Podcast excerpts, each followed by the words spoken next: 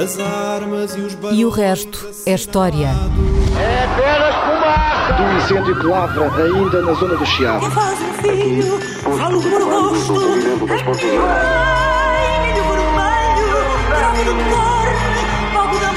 Quer transformar este país numa ditadura. Não, não. Com João Miguel Tavares e Rui Ramos.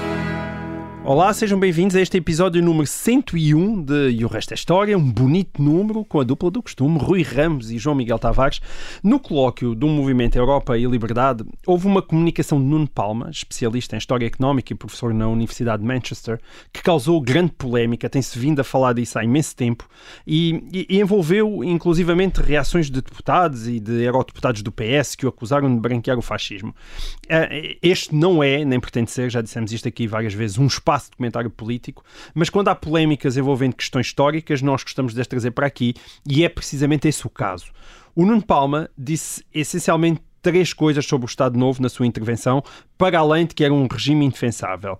Disse, um, que pôs Portugal a convergir com a Europa em termos de PIB per capita, dois, que combateu o analfabetismo com grande eficácia e três, que diminuiu acentuadamente a mortalidade infantil. A minha pergunta é muito simples, Rui. Isto é verdade? Isto é mentira? Ou isto é uma informação discutível? Isto é verdade, o Nuno Palma está certo, é aquilo que os historiadores ah, dizem há muito tempo. Ah, aliás, o, ah, ele apenas lembrou isso e depois fez um outro ponto no seu argumento diferente. Portanto, ele lembrou essa informação básica de passagem. Isso está baseado na informação disponível e usada, repito, ah, pelos historiadores e por todos os observadores na época, quer do governo, quer da oposição em Portugal. Uh, até porque as estatísticas portuguesas uh, eram validadas pela OCDE, Portugal uh, fazia parte da OCDE, Uh, e se não fossem conciliáveis, isso é, se não fossem validadas pela OCDE, não seriam. Já não valia a pena andar ali a tentar falsificar estatísticas. Portugal tinha uma economia aberta, tinha comércio externo, portanto era fácil perceber se as estatísticas que estavam a ser uh, fornecidas correspondiam ou não correspondiam aos, uh, aos factos. Portanto, sim, uh, o Nuno Palma tem toda a razão. O Nuno Palma e muitos outros historiadores que disseram isso até agora, desde a... Aliás, o António Barreto, A Situação Social em Portugal, um livro de referência publicado em 1995, há 26 anos, tem os números desde 1960, o, o, o, livro cobre 1960-1995, tem esses números, é colaborado por uh, autores como Silva Lopes, uh, como Que não Medina era- Carreira, que não que não é próprio, Medina Carreira, que também não, que também não é, enfim, não interessa se era ou se não é, quer dizer, não, não é- acho que isso é irrelevante aqui, eles estavam ali enquanto uh, especialistas das suas áreas de estudo e obviamente e usam esses números e, e têm confiança nesses números. E todos eles dizem isso, Portugal convergiu com a Europa a um ritmo nos anos 60 e princípio dos anos 70 a um ritmo que nunca tinha sido atingido antes e que nunca mais foi atingido depois. Portanto, vamos lá ver, não quer dizer que Portugal agora não seja mais rico do que era em 1973, é muito mais. O que estamos é a comparar a convergência com os outros países na Europa. E hoje, embora sejamos mais ricos do que em 1973 ou 74, estamos a uma distância da Europa eh, que não é muito melhor do que a distância a que estávamos em 73, 74 e mais. Entre 1960 e 1973, 74, aproximámos-nos muito mais da Europa do que, por exemplo, nos aproximámos nos últimos 15 anos. Nos últimos 15 anos, aliás, divergimos. Certo, divergimos. Portanto, Portugal convergiu, repito, a um ritmo que nunca tinha sido atingido antes, nem seria atingido depois. O analfabetismo infantil foi extinto nesta eh, época. Ah, isto é, as crianças foram escolarizadas, era uma coisa que nunca tinha eh, acontecido antes. Nenhum, nenhum regime anterior ao Estado Novo tinha conseguido fazer isso. O Estado Novo con- conseguiu. E isso fez com que. claro a que os taxa- adultos uh, continuava a haver um- uma taxa de analfabetismo Diz- muito elevada adulto- por causa dos adultos. Exatamente, em comparação com a Europa, nós tínhamos ainda em 1970 25% de analfabetos, que era uma eh, margem grande, mas reparem, em 1930, quando o Estado Novo começou, a taxa de analfabetismo era 60%. A geral. Diminuiu, a geral, diminuiu de 60% para 25%, e a taxa de analfabetismo infantil era maior do que a taxa de analfabetismo geral, porque a maior parte das pessoas aprendia a ler e escrever depois da, da, da idade escolar, isto é, não frequentavam, não era na escola que aprendiam a ler e a escrever. Uhum. Portanto, uma coisa que o Estado Novo eh, consegue, através da escolarização das crianças, é acabar com o analfabetismo infantil. Foi isso que disse o eh, Nuno Palma. A mortalidade infantil também caiu, caiu imenso. Em 1930 morriam 143 crianças em cada mil que nasciam. 143. Em 1970 morriam 55. Ainda era um valor muito elevado. Sim. Atenção, comparado com hoje, que felizmente quase não te- temos uma mortalidade infantil residual.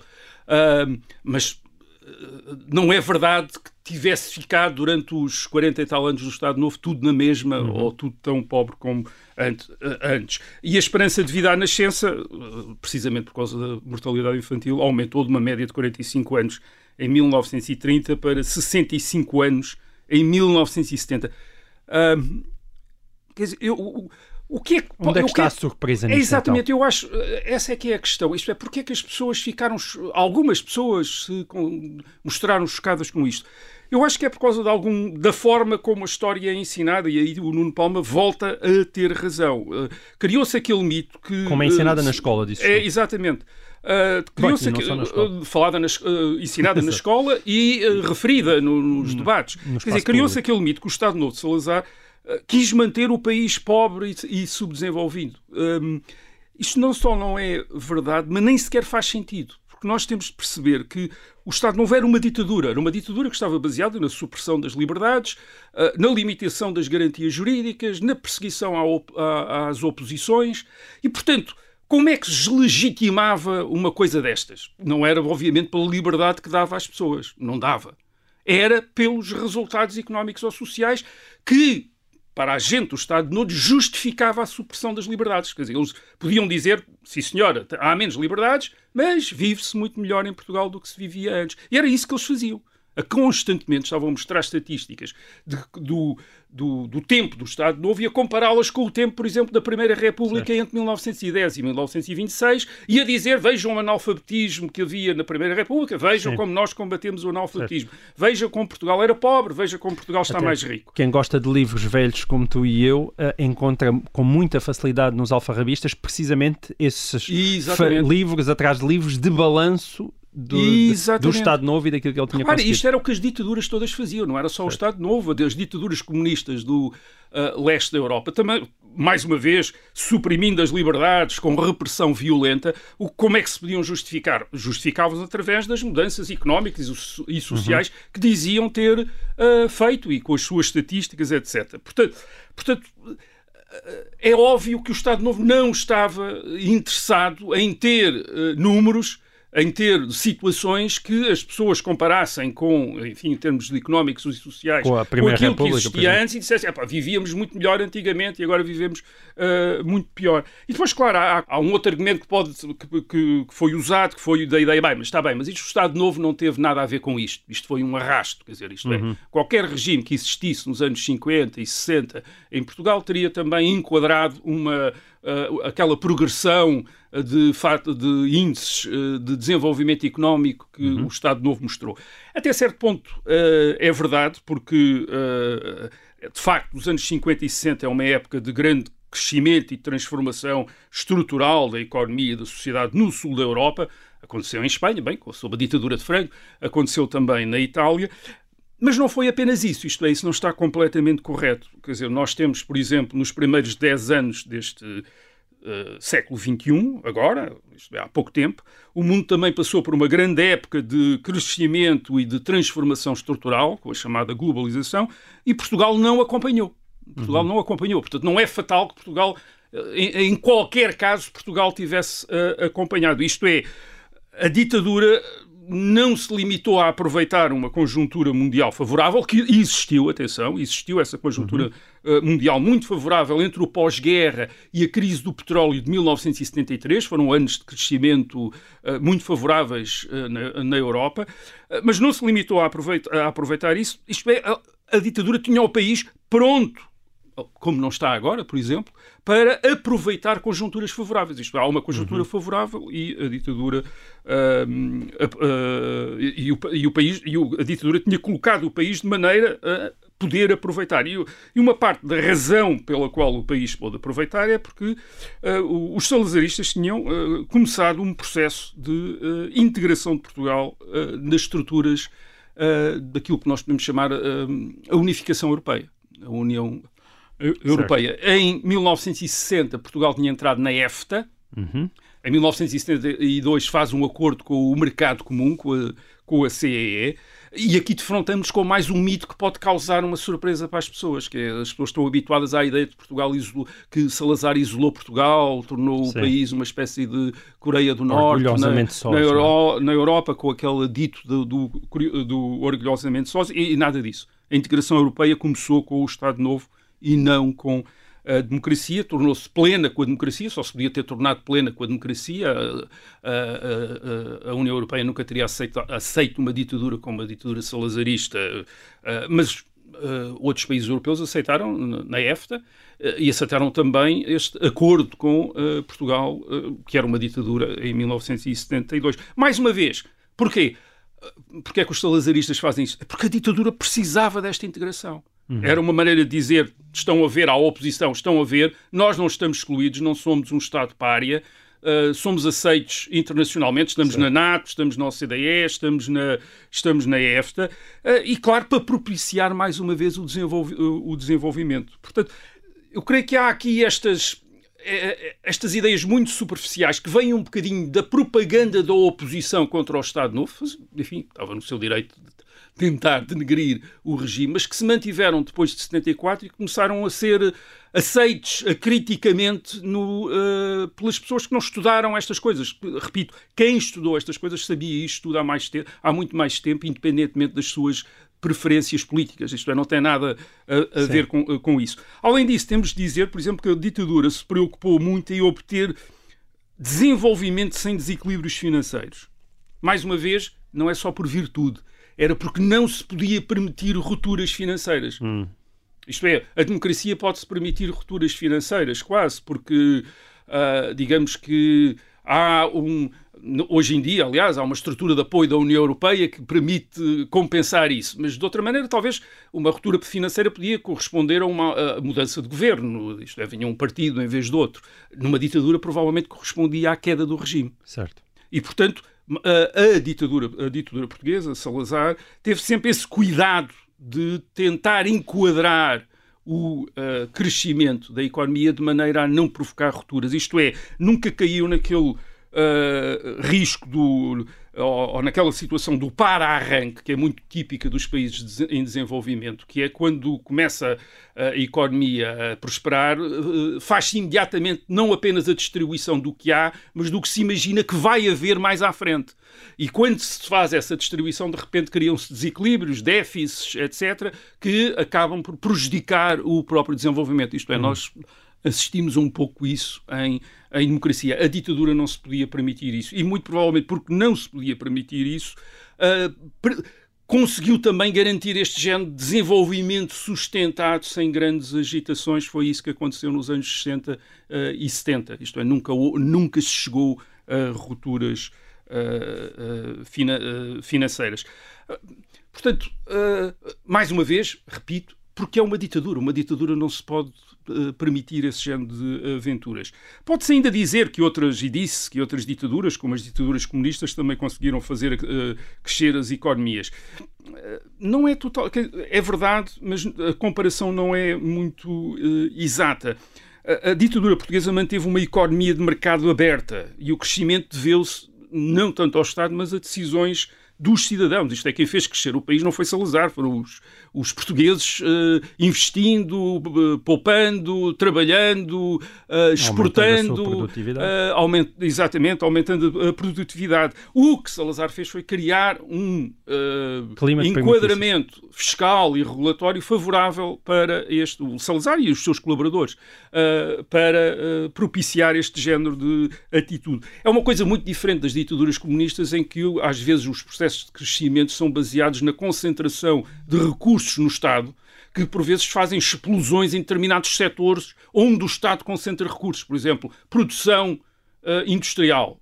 Vamos produzir milhares de tratores este ano e de repente temos uma economia que tem uma explosão na produção de tratores. Isso o que é que faz?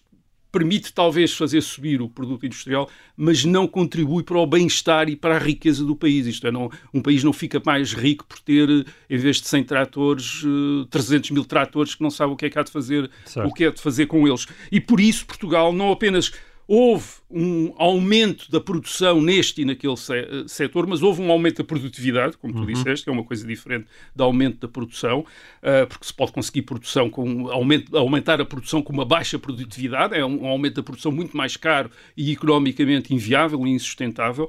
Uh, Aumentou-se não apenas se aumentou a produção, mas houve um aumento de consumos e de nível de vida que não tem comparação, mais uma vez, com as ditaduras comunistas. Eu só dou aqui um exemplo, por exemplo, um alojamento a percentagem de casas com quatro divisões aumentou de 18,6 em 1960, portanto um quinto das casas tinham, uma, tinham quatro divisões, para 30% em 1970, num prazo de 10 anos. Uhum. Uh, quase um terço das casas passaram a ter quatro divisões. Quer dizer, isto é o sinal do aumento do poder de compra e, e também do aumento do conforto das, uh, das famílias. O mesmo, podíamos dizer, do, dos aparelhos de televisão registados por mil habitantes, passaram de 5 para 76. Obviamente, também com a entrada em funcionamento da RTP houve uma procura maior. Uh, o número de automóveis, etc., mais poder de compra, mais. mais mais hum. conforto. Que é isso tudo que explica a, a longevidade da própria ditadura, certo? É, isto ajuda a, a compreender porque é que a ditadura dura, durou tanto tempo, porque é que caiu em 1974 por causa de uma guerra em África e não por uma revolta popular como as ditaduras comunistas da Europa, onde havia imensa frustração não apenas em relação à falta de liberdade, mas também à, ao mau nível de vida, um nível de vida que comparava com os países ocidentais uh, uh, muito mal. Uh, e, portanto, sim, a, ditadura salazarista conseguiu isso, precisou de conseguir isso para, uh, para durar. Uhum. Foi assim que conseguiu durar. O Marcelo certo. Queiteiro, entre 1968 e 1974, depois de Salazar, uh, conseguiu dar aquela ideia de que estamos aqui a uhum. contribuir para o desenvolvimento, para o crescimento económico e temos de manter. Sim e, e depois, claro, eh, claro, tentou dizer que uh, era a ditadura a causa certo. destas coisas. Aliás, destas coisas para dar um exemplo à esquerda, é por isso que a ditadura chinesa ainda dura. Por exemplo, a ditadura chinesa, que ao contrário das uh, ditaduras uh, patrocinadas pela União Soviética no leste da Europa, se integrou nos mercados mundiais, portanto, criou uma economia de mercado, manteve a ditadura do Partido Comunista, mas integrou a China nos mercados mundiais, portanto, criou uma economia aberta e concorrencial. Uh, Exato, a União Soviética acabou em 1989 e temos aí a China como uma ameaça, uma ameaça ao Sim. Ocidente. Quer dizer, porquê? Porque a ditadura, o Deng Xiaoping e a liderança do Partido Comunista Chinês, até provavelmente olhando para a experiência soviética, perceberam que era preciso ir para manterem o poder do Partido Comunista, precisavam de fazer precisamente o que Salazar fez, quer dizer, de desenvolver, desenvolver o país. Sim, precisavam ter uma economia capitalista, Exato. não tinham hora o resto. E essa era a outra, é, é outra, a outra questão que nós uh, podemos referir e que o Nuno Palma referiu muito claramente também. Isto é, esta, nada disto desculpa a ditadura e justifica a censura, as prisões políticas e tudo o mais que está associado à, à, ditadura. Tal como os bailarinos e os jogadores de xadrez não desculpavam a ditadura soviética, nem os, os médicos desculpam a ditadura cubana uh, e tal. Exatamente tal como uh, o desenvolvimento económico através da integração nos mercados mundiais não justifica a ditadura chinesa. Isto devia ser claro. Isto é, o desenvolvimento de um país não é só a riqueza e o bem-estar, por mais importantes que isso sejam e constitutivos, é também as liberdades, é também as, as, garantias jurídicas que permitem às pessoas expressarem-se, realizarem-se, uh, terem ideias, uhum. uh, executá-las. Uh, executá-las, por exemplo, com garantias de que não vão ser perseguidas, porque outra Exato. coisa que acontece na China é alguém torna-se alguém torna-se muito rico e de repente desaparece, quer dizer, e, portanto, a garantia de que isso não vai acontecer. E, portanto, a, a ditadura salazarista, não, não é repugnante por ter mantido o país pobre, que não manteve, mas por ter privado gerações de portugueses de direitos e de liberdades perante o poder político são essenciais para uma vida civilizada, para uma, para uma, uhum. uma cultura mais rica. Portanto, não, não temos de dizer que o Estado Novo manteve um país pobre, não precisamos de mentir para defender a democracia. Uh, ai das democracias se precisassem de falsificar a história para se justificarem perante o, os seus cidadãos. Não? Certo, até porque se fosse assim podíamos ser todos chineses, não é? É, exatamente. Muito exatamente. bem. Muito bem. Uh, termina assim esta primeira parte e o resto da história. Voltamos já a seguir.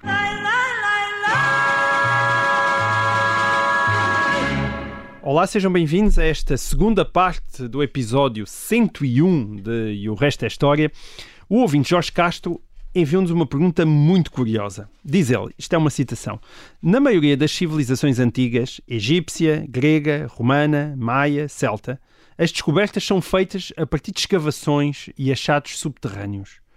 Como, pergunta ele, foi o declínio destas civilizações? Salvo raras exceções, uma civilização não desaparece. Como evoluímos ao ponto de as coisas ficarem soterradas? São abandonadas pelos povos? Constrói-se por cima? Parece-me remota a hipótese de que foi apenas o tempo e o vento que as enterrou. Ora, aqui está realmente uma, uma questão muito interessante, Rui. Porquê é que se escava? Porquê é que os vestígios de antigas civilizações se escondem debaixo do chão? Bem, porque é que eles uh, estão debaixo do chão? Porque é que uma grande parte das ruínas que nós encontramos hoje estão soterradas? Uh, o processo é conhecido. Vou descrever o processo para depois. Uh, o processo de decadência, digamos assim, de, do, destas massas e porque é que elas vão parar debaixo do chão? Eh, como é que elas de repente estão debaixo do chão?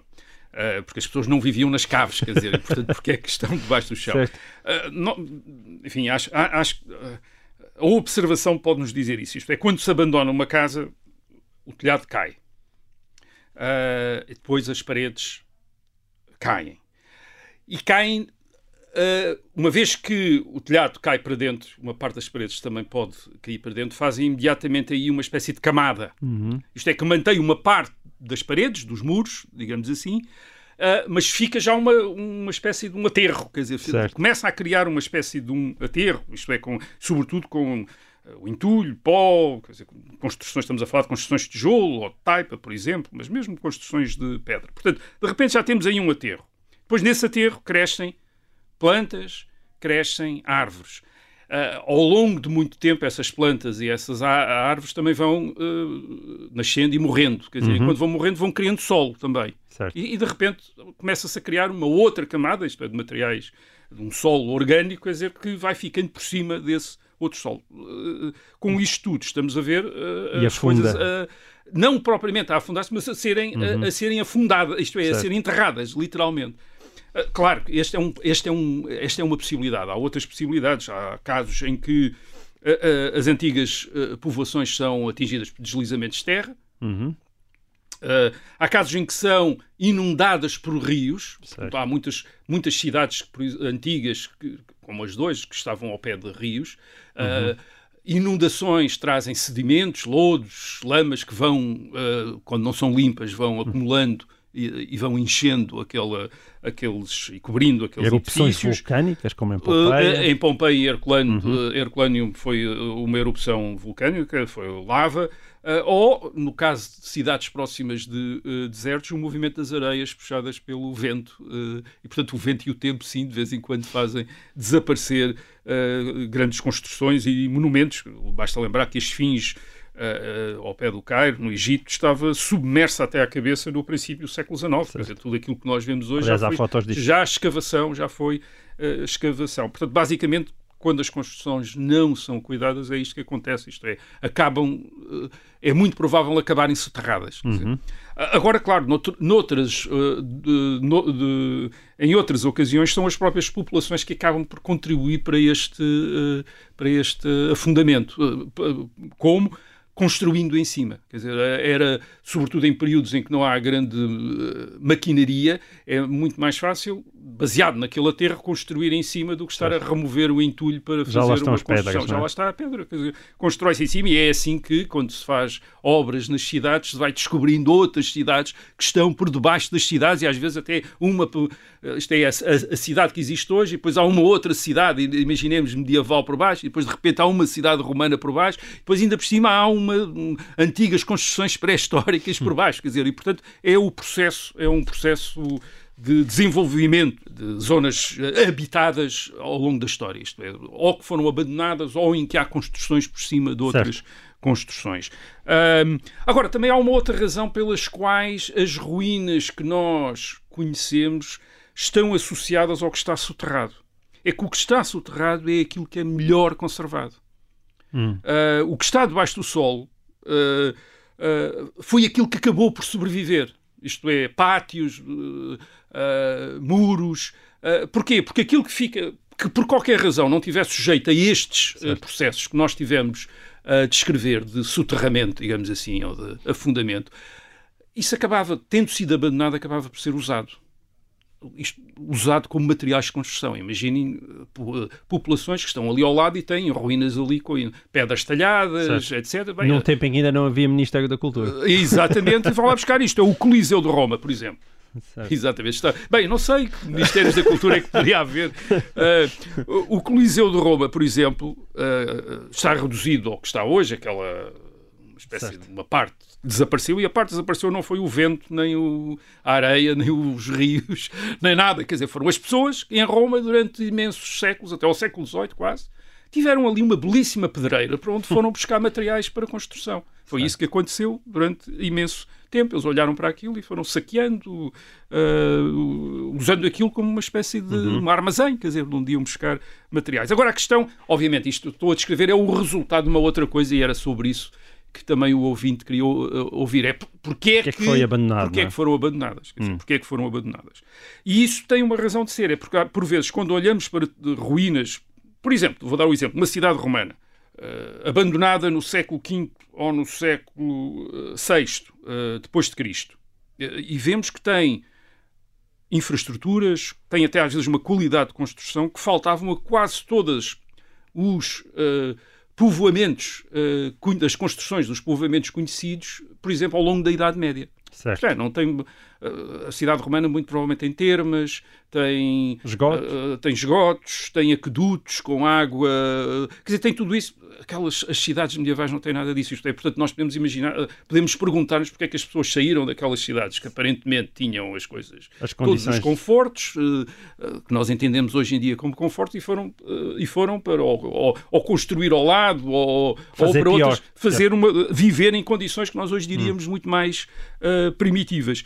Bem, e aí temos, quer dizer, ter partido do princípio que uma civilização, aquilo que nós chamamos de civilização, uhum. hábitos, costumes, as construções, etc., não depende apenas do gosto Exato. e do conforto das pessoas. O que sustém as paredes não é apenas a física, não é? E, e não é apenas o nós gostarmos de viver melhor. Isto é, é, também é uma ordem. Uh, e essa ordem é mantida por poder político, um poder político, administrativo e militar. Isto é, que defende, que mantém os caminhos abertos, que mantém a ordem, na, a, ordem pública, uh, tudo isso. Quando esse poder cai, desaparece. Ou é substituído por um outro tipo de poder, por exemplo, um poder estrangeiro, através de uma uh, invasão, a ordem pode não se manter. E quando a ordem não se mantém, a civilização é muito difícil manter a, uhum. a civilização. Um, as leis são esquecidas, os hábitos mudam, às vezes as línguas desaparecem, os edifícios, os monumentos são destruídos, degradam-se, são abandonados.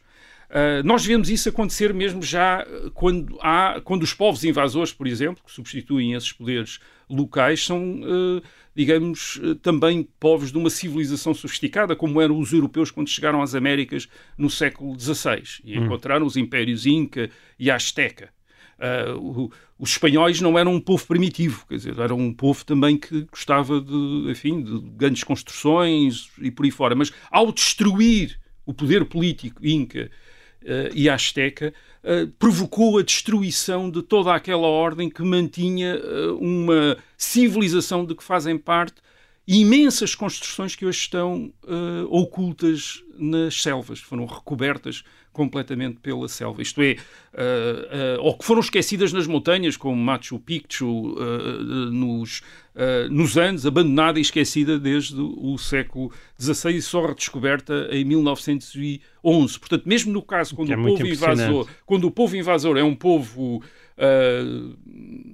sofisticado, digamos assim, quer dizer, com um nível de civilização, certo. digamos, parecido com, o, com, a, com, a, com o, o, poder que atacou e que, e que, destruiu, mesmo isso pode provocar Sim. esta imensa uh, desertificação. Obviamente isso também tem a ver com, as, com a uh, o despovoamento causado depois pelas doenças que os europeus trouxeram e, portanto, com a população, uh, a população ameríndia que diminuiu, mas de repente temos estas, hoje em dia, o que há os sistemas de radares que permitem identificar isso, é espantoso olhar para aquelas uh, selvas e detectar, isto é, do, do, ar, imensos espaços construídos, muralhas, Sim. edifícios, que estão hoje totalmente por baixo Exato. da selva. Nós imaginamos a selva ao lado daquelas grandes construções, mas a selva não estava lá. Pois, exatamente. A, a, selva chegou lá depois de, de, de, das pessoas que mantinham aquelas construções terem desaparecido. E o mesmo se viu na Europa, é, as ruínas europeias, por exemplo, com a desagregação do Império Romano durante as grandes migrações de povos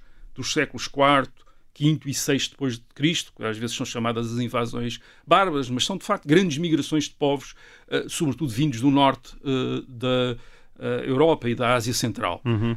muitos destes povos constituíram depois poderes territoriais que tenderam a até reivindicar as antigas os, a herança dos imperadores romanos, muitos daqueles reis bárbaros que uhum. se uh, identificam depois a eles próprios como continuadores uh, das autoridades romanas, uh, mas não mantiveram, não foram capazes ou não tiveram interesse em manter as instituições, os edifícios, as leis, por mais úteis que nos possam parecer hoje, como por exemplo os aquedutos ou os banhos públicos para a higiene, para a higiene e para enfim, o, o, conforto da vida numa cidade vou dar o, o caso, talvez que, os, que, seja mais familiar ao, aos nossos ouvintes de Conímbriga. Conímbriga. Conímbriga tem muralhas, tem um fórum, portanto, uma, um espaço de reunião, tem uma basílica, uh, um templo, tem termas, tem lojas, tem aquedutos, tem muitas casas, e portanto deve ter sido uma cidade muito mais avançada e confortável do que qualquer outra povoação que depois veio a existir naquela região entre o Condeixa e Coimbra nos séculos seguintes, isto é, durante a Alta Idade Média e os princípios. Certo. Uh, enfim, até, até ao tempo, até, até Portugal, até, até haver reino de Portugal no século XII. Uh, uh, Conímbriga, no, no, no, século I depois de Cristo, tinha 10 mil habitantes. Também é uma cidade, grande é uma cidade muito grande Uh, para a época e para a Idade Média certo, e para, até ao século XIX. Claro. Quer dizer, era uma cidade bem grande. No, no século XIX não tínhamos cidade, havia cidades com menos habitantes do que isto. No entanto, no entanto, foi abandonada no século V, uh, por volta de, calcula-se por volta de 4, do ano 465 uh, eh, depois de Cristo, e só voltou a interessar no século XIX, quando foram feitas escavações, escavações. e começaram... E, e, e sabe-se porque é que foi abandonada? Porquê é que foi abandonada? Muito provavelmente por causa de um ataque dos suevos, um dos tais povos hum. migrantes, um povo germano, constru... constituiu até um reino centrado em Braga uh, no século V. Que não apreciava uh, termas. E que devem ter pilhado, e, e não apreciava nem bens públicos, provavelmente, uh, e que devem ter pilhado e destruído a cidade. Vamos lá ver o, perceber o que é que estava a passar as cidades eram a base do poder romano, é, eram, eram onde estavam as autoridades, era onde estava uhum. uh, o poder. Por isso, por isso mesmo, quando se deram estas migrações de povos e, e, e essas migrações adquiriram até um aspecto militar e violento, uh, as cidades foram o principal alvo destas novas, destes, destes novos, chega, destes recém-chegados. Foram as cidades que foram atacadas, que foram cercadas, foram pilhadas, incendiadas sistematicamente hum. por estas uh, populações que chegaram. Agora, isso, claro, já seria fatal para uma cidade. Isto deve ser destruída. Agora, tendo depois sido destruída, quando o poder que enquadrava essa cidade, isto é, o poder romano, a autoridade romana, a paz romana, como se dizia, também foi destruído. Nós temos de repente uma cidade que foi destruída, mas foi destruída também toda a infraestrutura que mantinha essa cidade. Por exemplo, as vias de comunicação, Uhum. os mercados que abasteciam essa cidade. Certo. E claro, e as autoridades que mantinham a ordem pública nessa cidade, que uh, zelavam pela conservação do, do, dos espaços das, das ruas, de, pela, pela, higiene urbana, uh, etc. E, portanto, uh, a cidade está em ruínas e, por outro lado, provavelmente não tem quem a abasteça, quem, quem traga mercadorias para vender na cidade, porque, entretanto, as Uh, digamos, as estradas, as vias de comunicação deixaram de estar seguras, outras cidades acabou, também, é? foram, uh, também foram destruídas e provavelmente, portanto, as cidades tornaram-se locais de, fome, de doença também, enfim, Uhum. falta de higiene, etc., doença, e de desemprego. Uma certo. parte da população urbana vive de comércio, vive dessas, da distribuição de, de, bens que chegam à cidade e que agora já não estão a chegar à cidade. Certo. Portanto, o que é, o, o que é o que é que acontece com o desaparecimento da Nós- autoridade nós, romana? Nós muitas vezes não temos noção de tudo o que é preciso para, Para permitir uma uma vida banal, não é? É, Aquilo que nós chamamos cidade, a, sim. a banalidade. Temos um pouco noção disso quando de repente há aquelas greves que, que quebram as cadeias de abastecimento e de repente, com agora isso- imaginem isso para Exato. sempre, quer dizer, uma coisa assim para sempre. Portanto, as pessoas devem ter começado para, a sair para ir procurar água, para ir procurar comida uh, uh, e depois também para ir procurar provavelmente segurança. Quer dizer, Uhum. Isto é, era muito mais seguro irem para pequenas povoações mais fáceis de defender e, e mais uh, coesas do que prova provavelmente manterem-se naqueles locais, naqueles locais notórios, ainda por cima, porque atrai a atenção. Isto é uma cidade, atrai sempre a atenção Claro. destas, destes povos uh, bárbaros que continuam a passar. Depois dos suevos ainda passaram ma- mais uns quantos, uh, chegaram ao norte da África e, portanto, se eles tivessem, se Coimbra tivesse sido reconstruída, teria sido destruída uh, pouco tempo de- Sim. depois. Uh, e, claro, e depois temos, de repente, aquela massa de edifícios que está ali, que vai caindo, uh, que vai tornando-se uma pedreira, que vai sendo coberta pela vegetação, etc, etc, que Certo. aca- e que acaba soterrada e cuja memória até desaparece completamente da, do, daquilo que. uh, até, uh, até aos dias de hoje, até arqueo- até a arqueologia. Portanto, temos, temos quase de pensar nestas cidades um bocadinho como aquilo que aconteceu a Chernobyl, uh, na Rússia, em 1986. Isto é, há um acidente numa central nuclear e a cidade foi abandonada até hoje. Uh, ficou entregue à natureza. Agora Sim. há bicharada, plantas, Certo. anda, anda por Sim. lá tudo. A decadência própria e a beleza própria das ruínas, não é? Das que ruínas. depois Agora- ganham uma beleza. Agora imaginem que em vez de um acidente nuclear uh, uh, tinha sido um desastre político, isto é, o colapso esta- do Estado que mantinha a ordem e que tornava possível a existência da, da cidade. Imagina, é imaginar que a cidade deixava de ter polícia, deixava de ter abastecimento de água e de energia, que os alimentos desapareciam. E, e lá teriam as pessoas de sair, de começar a sair, abandonar a cidade e ir viver para os vales e para as montanhas e, e tratarem uh, uh, a si próprios. Este é um processo fascinante este processo do que é que acontece depois de desaparecer as autoridades. E há, um- e há um livro muito, eh, muito curioso que foi publicado há uns anos, do Alan eh, Wiseman, que se chama-se eh, The World Without Us. Eh, foi publicado em 2007 e foi traduzido para português como O Mundo Sem Nós. Enfim, uma tradução literal. Eh, e, e o Alan Wiseman o que, o, que, o que quer fazer no livro é descrever precisamente o que é que aconteceria a tudo aquilo que nós fizemos, isto é, tudo as nossas cidades, as nossas as casas, os nossos centros comerciais, as nossas estradas, eh, o que é que aconteceria se nós não estivéssemos cá? Se de repente a humanidade desaparecesse e todas essas infraestruturas eh, ficassem, eh, ficassem cá sem nós para cuidarmos dessas infraestruturas. Portanto, o, o, o, o Alan Wiseman eh, usa como base, desse, de, como base para essa experiência de pensamento, eh, como se diz em inglês, mas vamos dizer, É um what if, não é? Eh, Um what um if.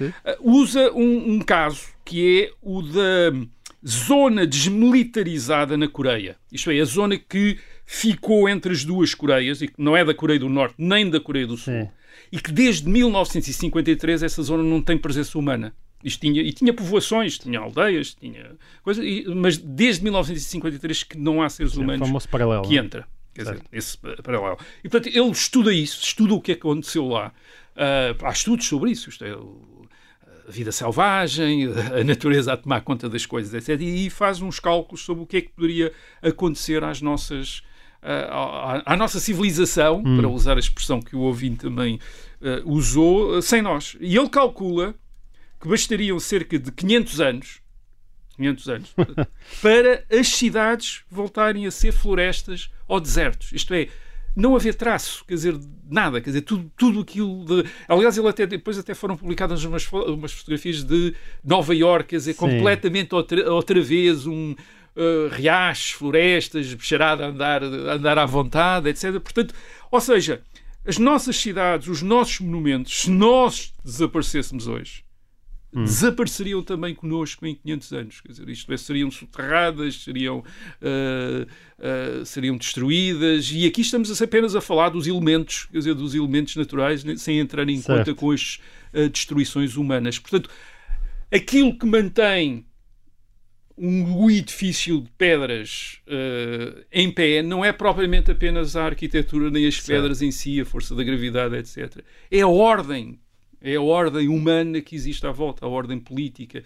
E quando essa desaparece, as coisas vão com ela, desaparecem com ela. Portanto, nós hoje temos uma ideia da nossa civilização como uma civilização do fim da história, aquela ideia que viemos para ficar e até temos, queremos ficar, queremos ser lembrados, queremos eh, estamos aí com placas e monumentos uh, à memória deste e daquele, quer dizer, queremos ficar aqui e, esquecemos que tudo isto, quer dizer, com a areia, os sedimentos de um rio, uh, as plantas e as árvores, tudo isto pode um dia desaparecer e pode não desaparecer uh, pura e simplesmente uh, através de uma catástrofe como aquela que o Alan Wiseman imagina, imagina. que é desaparecimento de, de...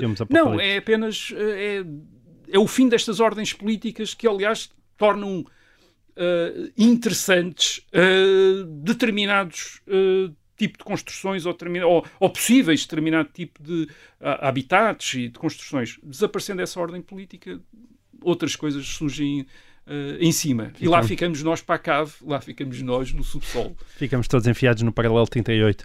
Bom, e assim termina então este episódio número 101 de E o Resto da História. Voltamos para a semana.